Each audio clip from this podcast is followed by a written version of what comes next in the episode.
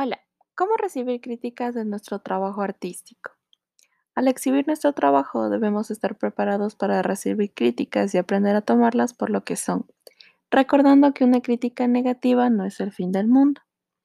Al principio no es una cuestión simple, pero se logra con la práctica.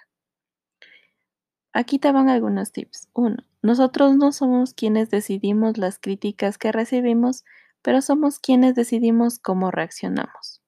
Podemos verlas como una oportunidad. 2. Si consideramos algunos de nuestros trabajos como íntimos y personales, podemos elegir no compartirlos, pero en general es mucho mejor decidir exponerse a las críticas y enfrentar también nuestros puntos débiles. 3. Debemos tener presente que no somos aquello que hacemos, aun cuando no sea fácil, sobre todo para los artistas que normalmente ponemos mucho de nosotros en lo que hacemos. 4. Es de mucha ayuda rodearnos de personas que nos quieren exactamente por lo que somos y no solo por el trabajo que realizamos. Recuerda que el peor troll es aquel que vive en nuestra cabeza.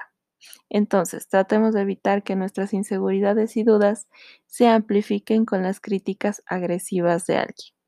También podemos decidir inhabilitar del todo la opción de dejar comentarios, dando la posibilidad a que las personas hablen de nosotros en sus propios espacios de Internet, dejando libres los nuestros y que puedan contactarnos directamente en caso de que deseen emprender un diálogo con nosotros. ¿Cómo identificar si la crítica es constructiva o no? Esta persona, al hacer la crítica, ¿tiene consideración por nosotros o por nuestras actividades dentro de su crítica? Si es que es así, no podemos estar más que felices y tomarlo en cuenta.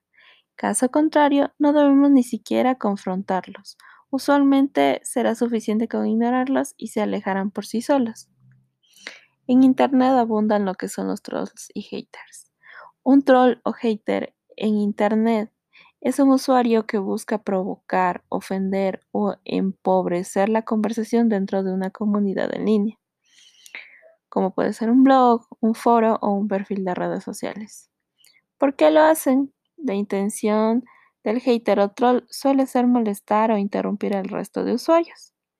¿Cómo combatirlos? La principal motivación de un troll suele ser la búsqueda de atención, por lo que la mejor forma de eliminarlo, ese tipo de comportamientos, es ignorarlo.